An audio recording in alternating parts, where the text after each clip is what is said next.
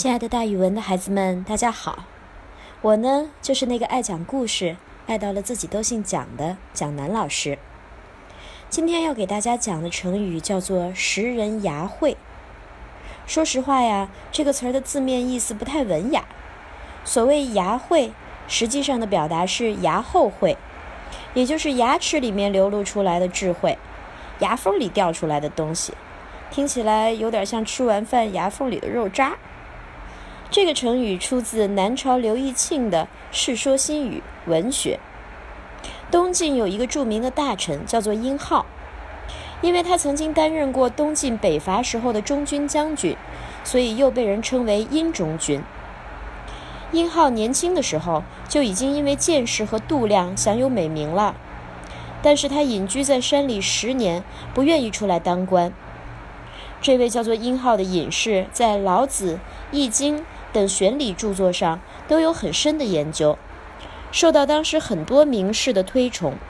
有人曾经问殷浩：“您说说，您说说，如果马上要做官的人就会梦见棺材，如果要发财的人会梦见粪便，这是怎么回事儿呢？”殷浩回答说：“当官呀，官职本来就是腐臭之物，所以将来做官就会梦见死尸。钱财。”钱财本来就是像粪土一样的东西，如果将来要发财了，就会梦见粪便的。大家从他的回答里不难看出来，殷中君既不喜欢官场，又不喜欢钱财，视钱财为粪土。殷浩有一个叫做韩博的外甥，也是一个能言善辩的人。这个当舅舅的对外甥一直都非常严格，希望后者能够成为一个超群的人才。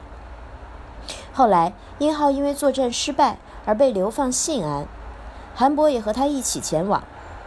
有一次呀，韩博在向别人发表自己的言论，殷浩刚好路过，他就在旁边悄悄地听。一听，发现原来这些都是自己说过的，没有什么新意。但是外甥却因为能够说服别人而感到洋洋得意。殷浩看了很不高兴，就说了一句。康伯连我牙齿后面流出来的一点智慧都没有得到呢，就在这里洋洋得意。当然，这个舅舅呀，并不是为了羞辱他的外甥，他只不过是为了希望外甥有自己的想法和主张，而不只是会人云亦云，说别人说过的话。所以后来“识人牙慧”这个成语就流传了下来，比喻拾取别人的一言半语，当做自己的话。咱们可以这样造句：只会食人牙慧的抄袭作品，注定会被作者发现和揭露。